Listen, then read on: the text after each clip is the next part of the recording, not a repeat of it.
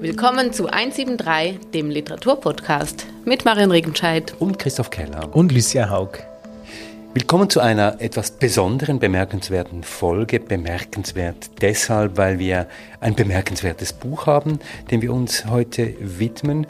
Aber es ist bemerkenswert auch, weil wir heute so etwas wie ein Wind der Aktualität in unseren Podcast hineinbringen. Ein Podcast, der sich ja nicht unbedingt an der Aktualität bemisst, zumindest was die politische und gesellschaftliche Aktualität betrifft.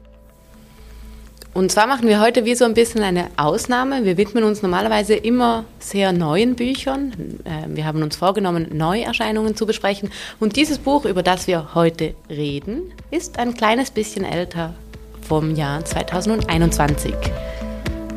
Leider hat uns die Weltlage dazu geführt, dass ähm, das Buch aber keineswegs ähm, zu alt ist, sondern hochaktuell. Das war es natürlich auch zum Zeitpunkt seiner Publikation, aber wie es leider oft ist, äh, das Grauen ähm, leitet unsere Blicke und in diesem Falle auch auf ein Buch, das uns sonst vielleicht entgangen wäre. Das Buch ist auf Deutsch von einer deutschen Autorin geschrieben, von Natascha Wodin. Das Buch spielt in der Ukraine, und das ist auch die Aktualität dieser Episode, spielt in der Ukraine, aber auch in Deutschland und ist die Lebensgeschichte einer Ukrainerin, beziehungsweise die Beziehungsgeschichte zwischen der Autorin, darüber werden wir noch sprechen, ist die Autorin die Autorin, der Autorin und ihrer Protagonistin. Und ihre Protagonistin ist Nastja und so heißt dann auch das Buch. Also Natascha Wodin hat das Buch Nastjas Tränen geschrieben und es ist im Rowold Verlag erschienen. Und damit gehen wir hinein in das Buch. Ja, also warum geht es in diesem Roman, in dem die Ich-Erzählerin erstmals identisch zu sein scheint? Du hast es gesagt, Christoph, mit der Autorin.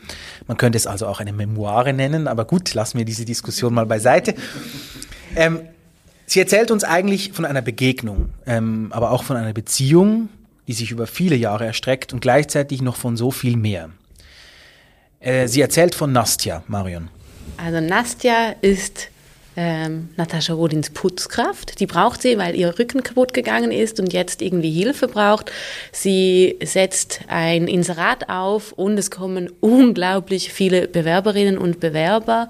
Das beschreibt sie auch kurz und eigentlich aus ähm, Ungeduld oder auch aus einer aus dem Unvermögen tatsächlich eine Auswahl zu treffen, sagt die Ich-Erzählerin, dass jetzt die nächste Person, die klingelt, das wird meine neue Putzkraft. Und diese neue Putzkraft ist dann eben Nastja, eine ursprünglich ukrainische Frau, die in dem Moment, wo sie anfängt, noch ein Touristenvisum hat, das sie dann aber verliert. Und dann beginnt wie so eine Auseinandersetzung dieser beiden Frauen. Einerseits ähm, fühlt sich die Autorin und die Ich-Erzählerin, eben, wir müssen das noch ein bisschen auseinanderfächern, ähm, an ihre eigene Mutter erinnert, die einen ukrainischen Ursprung hat und erhofft sich, glaube ich, so auch ein bisschen wieder mehr Kontakt als Deutsche, als Ukrainerin, Deutsche, ähm, über eben diese Putzfrau wieder in Zugang zu kommen, Zugang bekommen zu einer anderen Welt.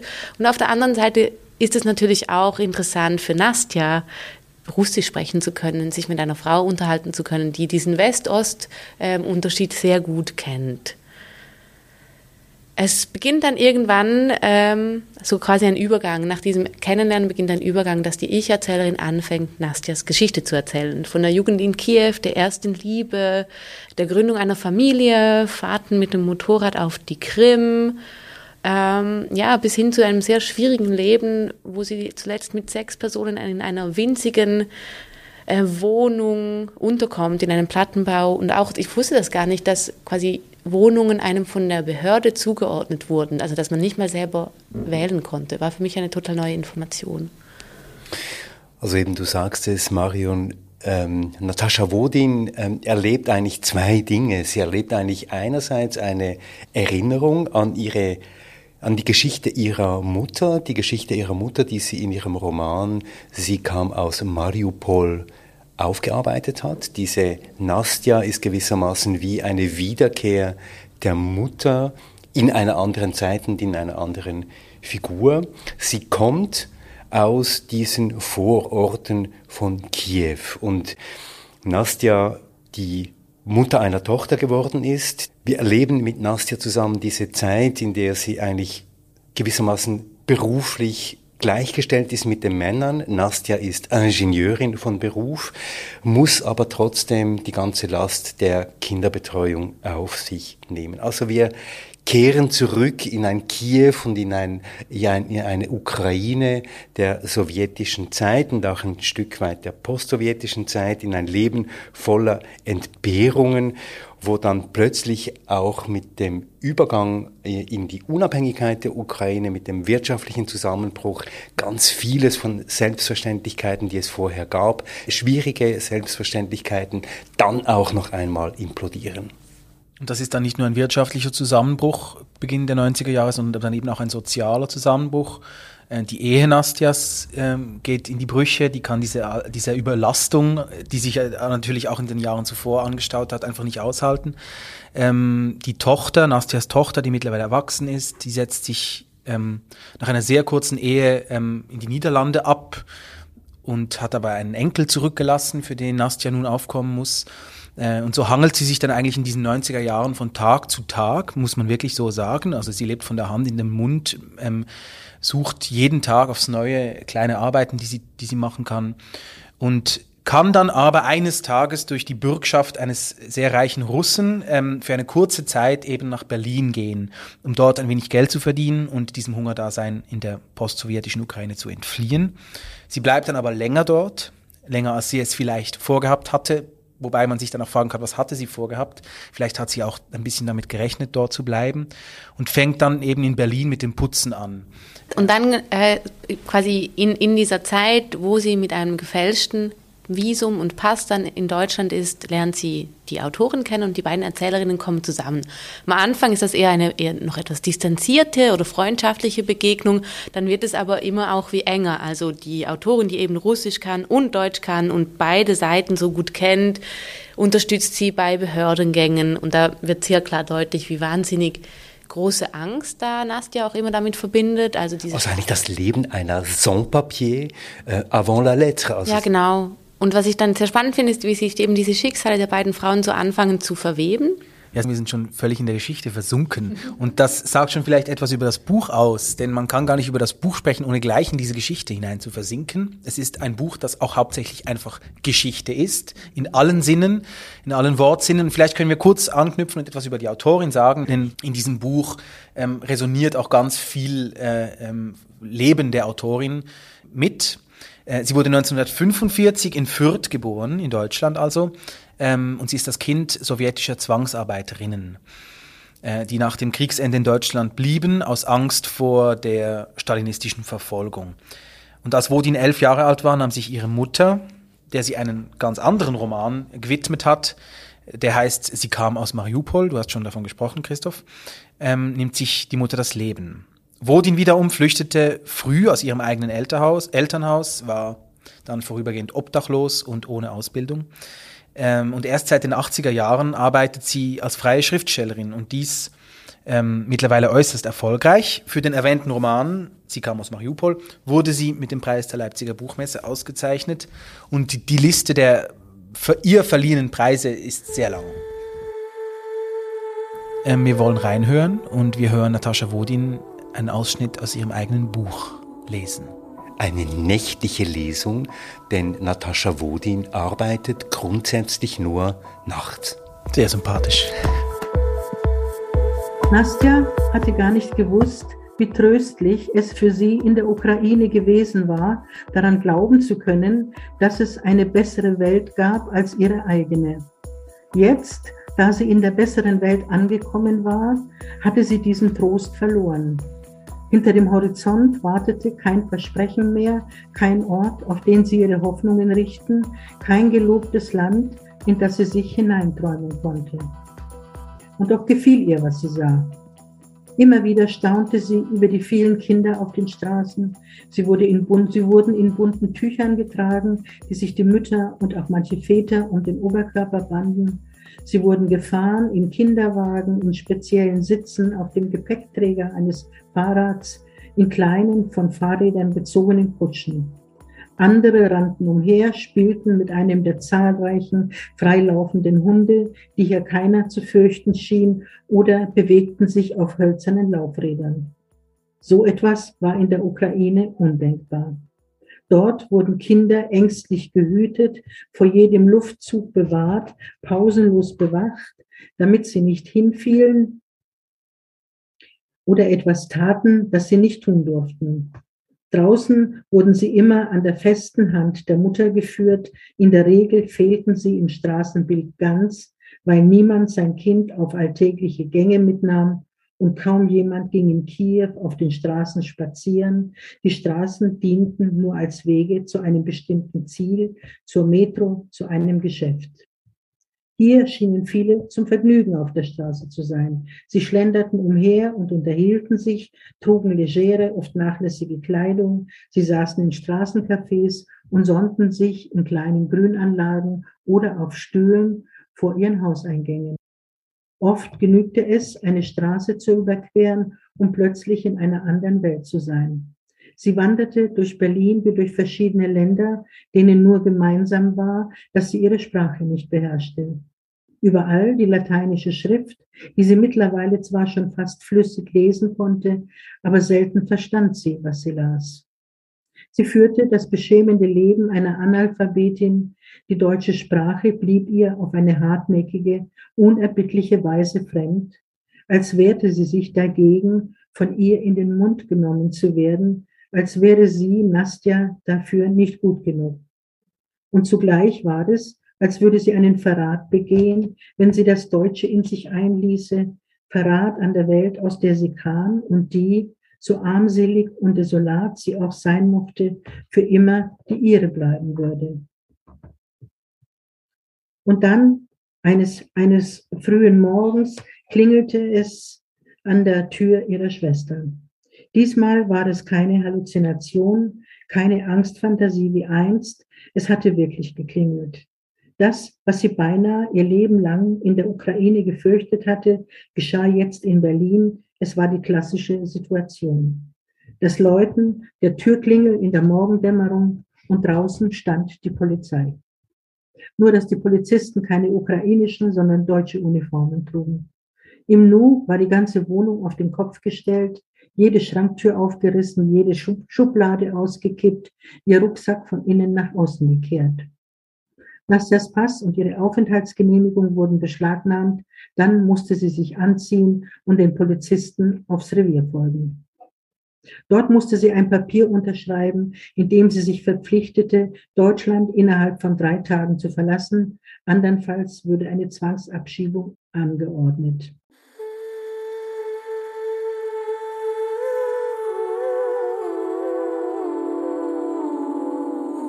Also das war Natascha Wodin mit einem ersten Leseausschnitt. Meine Standardfrage an euch, wie ist es euch denn beim Lesen ergangen? Ähm, es ist mir sehr gut gegangen beim Lesen, aber ich meine, es ist vielleicht fast hart, wenn man das sagt bei einem Thema, das mich ja trotzdem sehr berührt und eben auch sehr aktuell ist und auch sehr tragische Themen auseinandersetzt. Ähm, weil auch die Themen, also wir werden darauf auch nochmal zu sprechen kommen, diese Themen vom Ankommen, aber trotzdem wegkommen wollen und aber auch nicht ankommen wollen und diese Zugehörigkeit und Nichtzugehörigkeit, ständig diese Ost-West-Auseinandersetzung und Differenz. Ähm, ja, es ist etwas, was ich nur aus Geschichtsbüchern kenne oder eben aus Geschichten. Also ich ich, ich will ständig sagen, das ist sehr einfach erzählt. Ich glaube, darin liegt aber eine sehr, sehr große Kunst. Es ist faszinierend, dass auf diesen etwas mehr als 173 Seiten so viele Informationen zusammengetragen werden. Und es gibt für mich schon so eine Art Ebene oder die das von der Autorin her interessant wird, weil ich irgendwann finde, dass sie sich anfängt, in diese Geschichte hineinzuschreiben. Ich weiß wirklich auch nicht ganz so genau, wer hier eigentlich erzählt. Also erzählt eine Ich-Erzählerin von der Geschichte von einer anderen Frau, die aber selber eigentlich gar nicht zu Wort kommt. Ja, also diese, diese sich äh, vielleicht nicht die Einschreibung, sondern eine Heranschreibung, also, also dass, sie wirklich diese Figur auch, auch wirklich eigentlich zu sich schreibt, auch geografisch. Ähm, natürlich ist es nicht so, aber die, diese Frau hat Natascha Wodi noch nicht gekannt, äh, als sie nach Deutschland gekommen ist, aber trotzdem hat es was von dieser Heranschreibung, wie du das vorher formuliert hast, ähm, Christoph, im Sinne einer äh, eines Wunsches, eines unerfüllten Wunsches, die eigene Geschichte, aber auch die Geschichte der Mutter eigentlich ähm, ähm, erfüllt zu sehen. Und äh, in, in diesem Sinne ist das Buch natürlich sehr berührend, weil diese Erfüllung, man kann es ahnen, nicht so einfach ist, wie man das vielleicht gerne hätte. Ähm, und in diesem Sinne auch die Frage, wie, wie, wie Erinnerung und Geschichte auch im doppelten Sinne wieder ähm, die Gegenwart prägt und das eigene Handeln prägt und in diesem Falle eben auch das Schreiben prägt. Ich meine, das Interessante und was mich total fasziniert hat, ist, wir erkennen hier, dass Natascha Wodin wie ein doppeltes langes Gedächtnis hat. Sie hat ein langes historisches Gedächtnis, weil sie auch schon eine ältere Autorin ist und sehr viel gesehen und erlebt hat und auch biografisch äh, erlebt hat. Und sie hat aber auch eine lange Perspektive auf ihre Figur. Also sie, sie nimmt diese Figur hinein in eine sehr weite Perspektive und zwar weit eben in zweierlei Hinsicht. Einerseits in, auch wieder in eine historische Perspektive, in eine geografische Perspektive, aber auch in eine Beziehungsperspektive, indem sie nämlich all die Beziehungen, die diese Nastja eingeht und sie eröffnet hier ein ganzes Panorama an Beziehungen, das ist ja nicht ein Riesenpanorama, aber sie ortet diese Figur hier ein. Und das hat mich schon fasziniert und das hat mich auch mitgetragen in dieser Erzählung. Es ist eine geradlinige Erzählung, eine direkte Erzählung, die mich aber immer weiter vorantreibt und wo ich mich dann frage, ja, wohin führt mich das dann noch? Und das ist schon große Kunst, muss ich sagen. Ja, also es, es, es, es ist von, vom Anspruch her, wir haben es vorher in dem Vorgespräch kurz gesagt, fast eine, eine, eine, ein amerikanisches Unternehmen, so ein ganzes Leben zu erzählen und so. Ähm, aber es ist eben formal dann überhaupt nicht amerikanisch. Im Weil Sinne. es kein Pathos drin ist. Genau, also wirklich, Null. aber es ist gar, niemand wird je, ähm, niemandes Gefühl wird je äh, beschrieben. Außer sondern, die Tränen zweimal. Genau, das ist die Klammer ja, des Buches. Und die Abweisung beim Essen. Genau. Also Nastja muss zweimal weinen. Und dann gibt es diese andere Stelle, wo Natascha Wodin, ich sage jetzt einfach mal Natascha Wodin, ist natürlich die Ich-Erzählerin, für Nastja Essen kocht, als sie schon bei ihr wohnt. Und die Ich-Erzählerin kocht Nastja etwas Urdeutsches, um ihr eine Freude zu machen. Und äh, Nastja sitzt ihr gegenüber und schiebt den Teller weg und sagt, das schmeckt mir nicht. Das kann ich nicht essen. Große Enttäuschung. Eine große Enttäuschung, eine große Krise auch wirklich, ähm, die sie mit einer, mit einer Ehrlichkeit auch beschreibt, was es in ihr ausgelöst hat. Sie muss dann aus der Wohnung raus, muss zu Freunden gehen, ähm, kann eigentlich wirklich das nicht verdauen, äh, dass, die, dass diese Abweisung geschehen ist. Aber eben nicht nur diese Abweisung, sondern auch ähm, natürlich eben, wie wir es gesagt haben, diese dieser Wunsch nach Verdoppelung, dieser Wunsch nach Wiedererkennung in der Geschichte, aber auch in einer anderen Person, der misslingt in diesem Moment beispielhaft. Und das ist so, so das ist so ein Moment, wo, wo das Buch berührt oder wo der Text berührt, ohne ähm, ohne es zu wollen, vielleicht, also die äh, in diesem Sinne echte Geschichte ähm, genügt hier vo vollkommen. Und, ähm, und es, es bedarf keiner ähm, großen literarischen Kniffe, außer einfach einer unglaublichen Fertigkeit in kleinsten Räumen alles zu erzählen. Also ich habe beim, beim, als ich versucht habe, dann gewisse Stellen wiederzufinden, gemerkt, dass innerhalb von wenigen Seiten eigentlich alles, was ich, was sich in meinem Kopf eigentlich dann ähm, aufgefächert hat und groß geworden ist, wie ein, wie ein ganzes Universum, auf wenigen Seiten erzählt. Sehr effizient erzählt, kann ja, man sagen. Unglaublich, ja. Und in dieser kleinen Szene eigentlich, in diesem Moment, wo eben Nastja sagt, das schmeckt mir nicht, da passiert ja nicht nur diese Zurückweisung ähm, jetzt in der Geschichte selbst, sondern da findet ja auf der literarischen Ebene dann auch wieder ein Bruch statt, wo die Figur sich gewissermaßen wieder aus der Habhaftmachung der Erzählerin herauszustehlen versucht und wieder ihren Eigensinn und ihre eigene Position ähm, in der Geschichte wieder einnimmt und eine Art von nicht mal wieder, sondern das erste Mal. Ja. Also Oder dann, vielleicht ich glaube, es ist vielleicht das erste Mal, wo so ein Moment wie Ich-Werdung stattfinden kann. Also nicht nur auf eben Figurenebene, sondern auch irgendwie auf psychologischer Figurenebene eigentlich, wo sie dann das erste Mal auch gesund genug ist oder frei genug ähm, nach diesen ganzen Trubeln der Jahre von West, Ost, Ukrainisch, Deutsch, Illegalität, mit Papieren, ohne Papieren, wo sie sagen kann, das schmeckt mir nicht. Also auch, weil genug Essen da ist, weil ähm, ein Dach über dem Kopf da ist, weil keine Gefahr da ist. Freiheit heißt die Fähigkeit haben, Nein zu sagen. Und das auch gegenüber der, in Anführungszeichen, besten Freundin.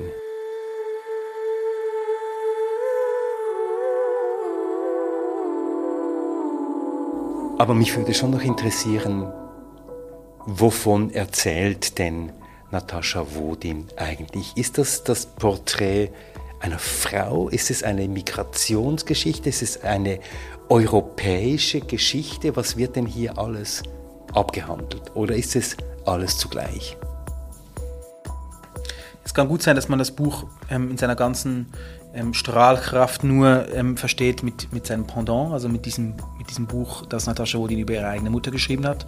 Ähm, weil wir sozusagen äh, als biografische Arbeit auch verstehen, also weil Natascha Wodin ganz klar sozusagen die Grenzen auflöst zwischen ihrer Person und dem, was sie auch in der Öffentlichkeit preisgegeben hat, was man weiß über sie und über ihre Mutter, durch dieses Buch natürlich auch. Und ähm, in diesem Falle jetzt sich selbst als Ich-Erzählerin. Also dass dieses Buch arbeitet ganz stark mit, mit, mit, mit mit diesem Surfen auf der Grenze zwischen, zwischen äh, ähm, Realität und, und Fiktion.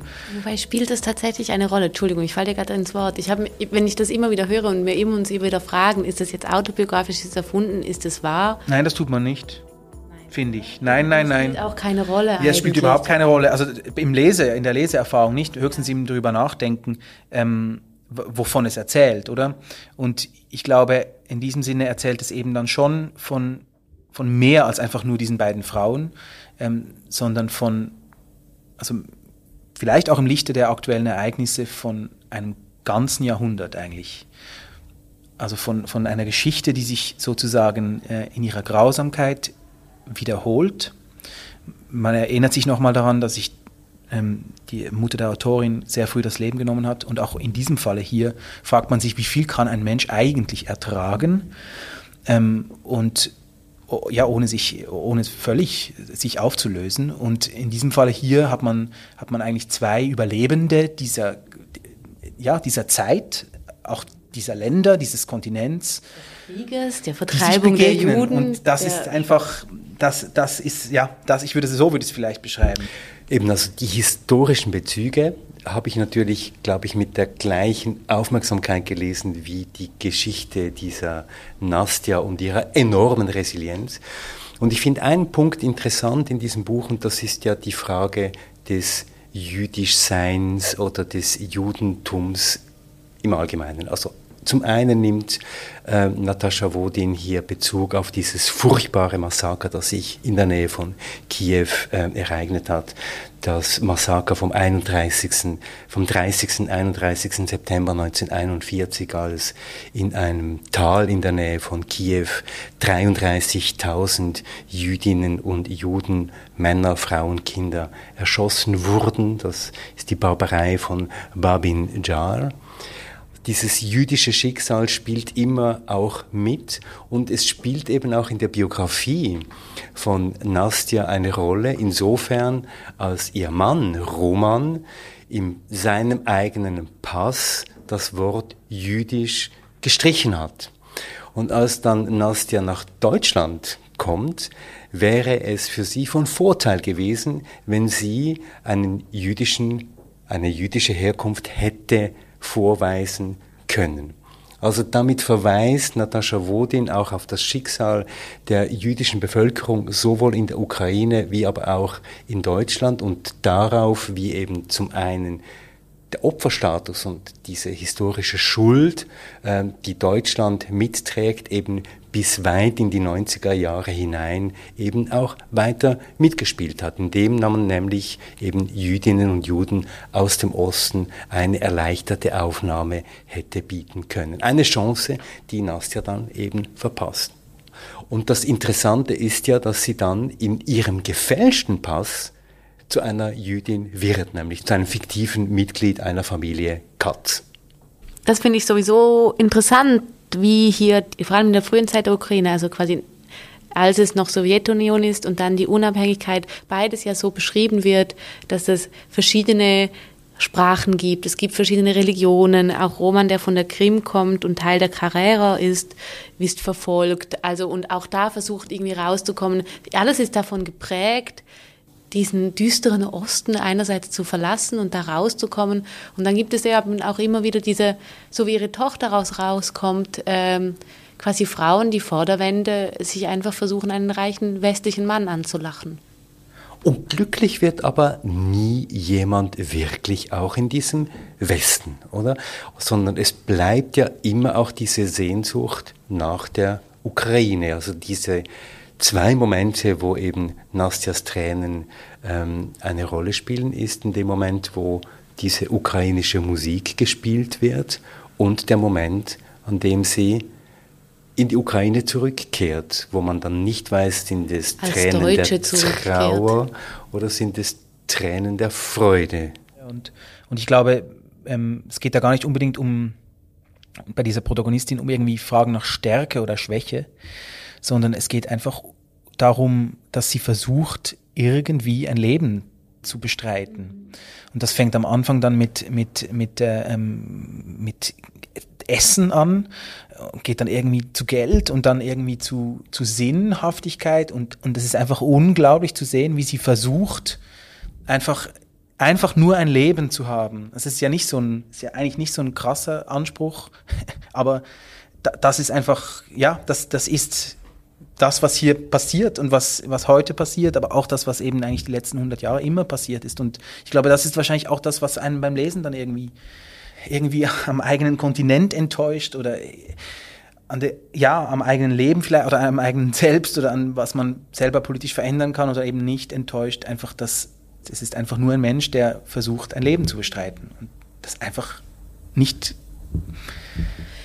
nicht, nicht geht, oder? Und das sind aber äußere Umstände, warum es nicht geht. Ja. Und ich finde das interessant, dass jede Nebenfigur, die hier auftaucht, und es sind sehr viele, die eben auch noch so en passant beschrieben werden, all diese Figuren schaffen es auch nicht. Also ich glaube, das zeigt die, also diese Fülle an Nebenfiguren eben auch auf, dass das eigentlich niemand, der dieser Generation angehört, vielleicht schaffen das nachher Generationen danach, aber Menschen, die dieser Generation angehört haben oder dieser Zeit, die einerseits so wie die Schwester, die andererseits nach Deutschland verschleppt wurde und Zwangsarbeit machen musste und dann in Deutschland geblieben ist, aber da ja auch gar nicht angekommen ist, da dann auch stirbt. Also ich glaube, es sind einfach keine Einzelschicksale, die wir hier lesen, sondern es geht auf irgendeine Art und Weise ganz, ganz, ganz vielen Menschen so wie Nastja. Und sie, die, die Autorin hat ein Bild dafür, jetzt in Bezug zur Sprache hat sie ein Bild, ähm, das sie bezieht auf die Tatsache, dass viele Ukrainerinnen Mühe haben mit der deutschen Sprache, irgendwie, weil es nicht die gleiche Melodie ist und so. Und dass es sich anfühlt, wie Klavier auf einem Cello zu spielen.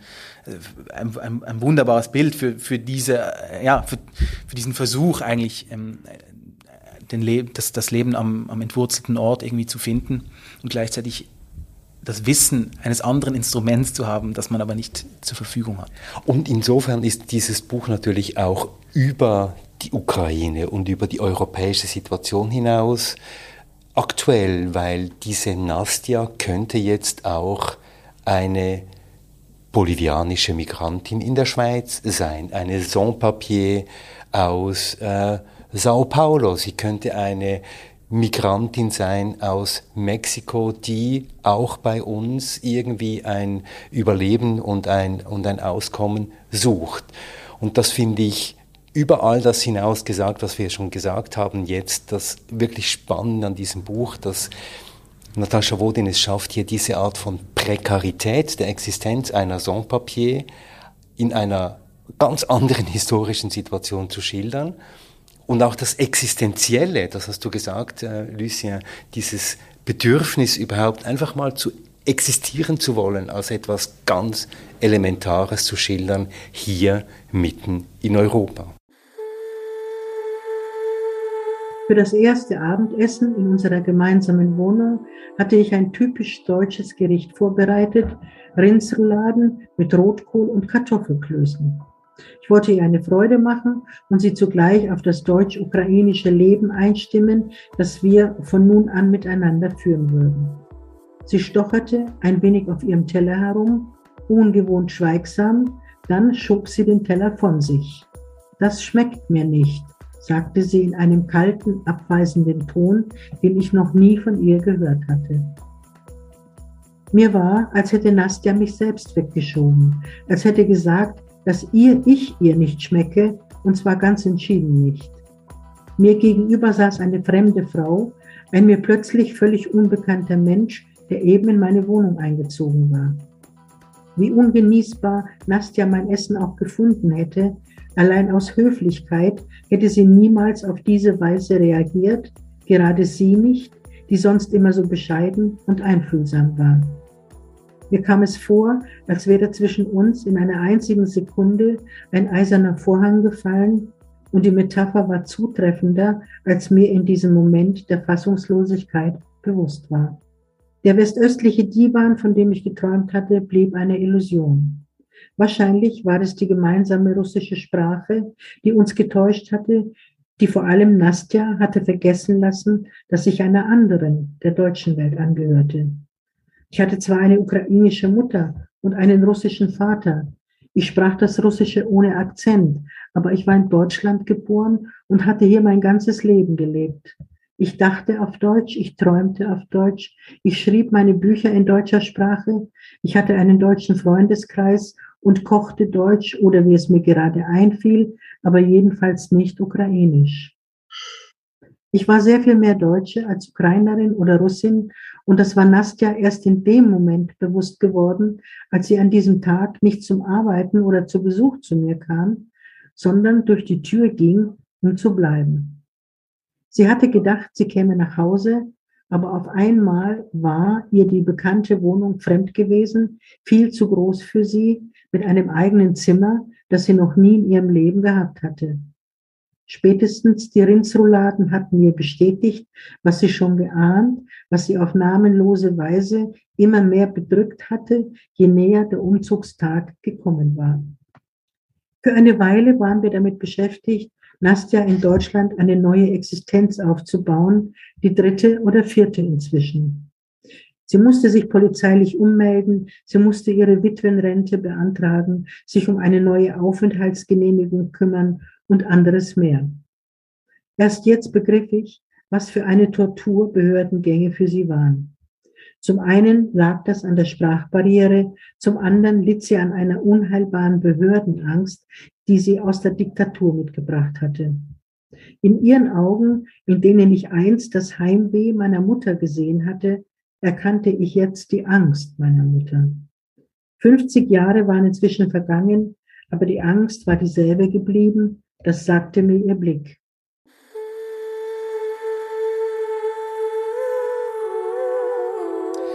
Nun, wir haben uns ja im Vorfeld natürlich darüber unterhalten, ob es nun angebracht sei, sich der ukrainischen Literatur zuzuwenden. Ähm, auch wenn es das natürlich in dem Sinne überhaupt also gar nicht ist. Es ist ja ein, ein, ein deutsches Buch, auch auf Deutsch verfasst. Ähm, und haben uns die Frage gestellt, können wir dazu überhaupt etwas beisteuern? Und wir wollen ein bisschen von dieser Diskussion vielleicht noch einmal äh, ähm, hier wiederholen. Äh, ich selbst würde mal grundsätzlich dafür plädieren, dass Bücher nicht Vertreterinnen und Vertreter von Staatlichkeiten, sondern von Menschlichkeiten sind und darum ihre Verfasserinnen und Verfasser auch keine Staatsmenschen. Hätten wir also auch einfach ein russisches Buch nehmen können, oder wie seht ihr das?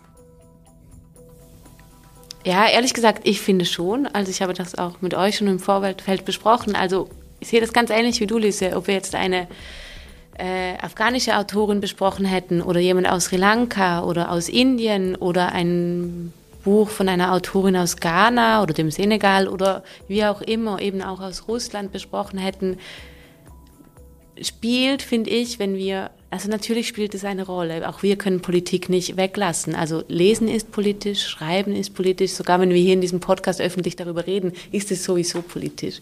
Also ich glaube, komplett ausblenden können wir das nicht und dürfen wir es auch nicht. Und trotzdem möchte ich nicht, dass wir innerhalb von der Literatur Autorinnen oder Herkünfte anfangen, gegeneinander auszuspielen und dafür irgendwie noch für weitere Segmentierung sorgen, sondern ich fände es schön, wenn es uns gelingt, dass auch ein Buch, eine Geschichte ein Ort für Zuflucht sein kann oder ein Ort für, für Weitergehen oder auch verbindende Elemente haben kann und eben nicht für das darf man lesen, das darf man nicht lesen. Und dann finde ich aber trotzdem, dass es viele Bücher gibt, die man nicht lesen dürfte. Also gerade wenn wir über Putins Regime reden oder so und äh, wir jetzt ein regimenahes Buch gewählt hätten, hätte ich meine Mühe damit gehabt.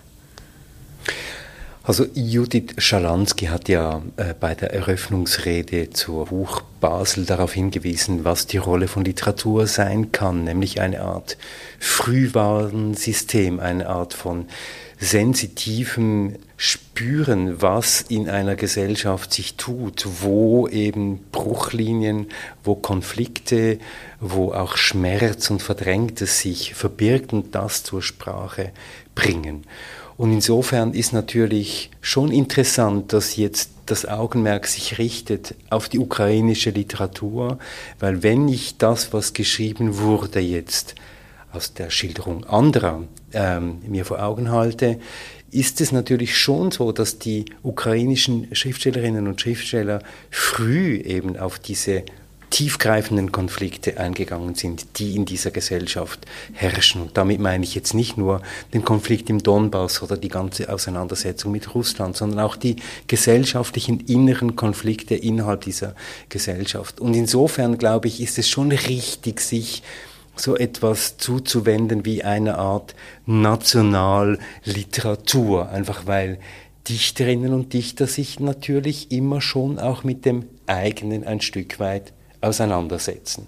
Will man die Schweiz der 50er Jahre verstehen, lohnt es sich vielleicht tatsächlich, Max Frisch zu lesen und, und, und, und Friedrich Dürrenmatt, einfach weil die beiden sich einfach mit diesem Schweizbild der 50er Jahre so unglaublich ähm, abgemüht haben ohne jetzt ähm, dir widersprechen zu wollen, ähm, Marion, ich glaube, das Drama, das die Ukraine hier erlebt, ist vermutlich dasselbe Drama, das ein Land wie Kamerun erlebt, mit einer Nord-Süd-Trennung, mit zwei Sprachen, die aufeinandertreffen, mit einer Art von ähm, äh, eingebunden werden in, in, in regionale Konflikte und so weiter. Also da dann wieder Parallelitäten herzustellen über die Nationen hinweg, transnational eben die Literatur auch zu lesen als ein Frühwarnsystem, das wäre dann schon nochmal ein nächster Schritt, den ich überhaupt nicht ausschließen möchte.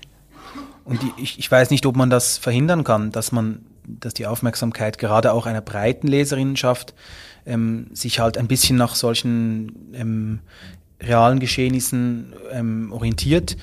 Ähm, und ich glaube aber auch, dass, es, dass man da aushalten muss, dass, sagen wir jetzt mal im breiteren Sinne, das Frühwarnsystem vielleicht gescheitert ist, aber schon ähm, die ukrainische Literatur, würde ich mal sagen, nach 2014 ähm, gerade in Deutschland oder im deutschsprachigen Raum einen, einen größeren Raum einnehmen konnte. Ähm, von daher würde ich sagen, ist das Frühwarnsystem wie so ähm, äh, auch nicht gescheitert. Ähm, natürlich die Frage, die ich Judith Schalansky dann stellen würde, was ist dann, worin besteht denn die Warnung? Und ein Frühwarnsystem ist ja immer, immer auch da, dann ähm, von konkreten Reaktionen gefolgt zu werden. Und was ist in Bezug auf die Literatur dann ein sogenannter Notfallplan, den man einberuft, wenn das Frühwarnsystem ausschlägt. Und der ist wahrscheinlich dann eben super individuell. Und ich glaube, das ist auch das, was man dann spürt in diesen, in diesen Momenten, oder? Dass man als Individuum ähm, reagiert und dass das halt jetzt im, im Falle bei einer Lektüre eines Buches halt ähm, der Umfang des, des Unterfangens ist. Und gleichzeitig äh, würde ich aber trotzdem sagen, äh, je mehr Bücher gelesen werden, desto besser.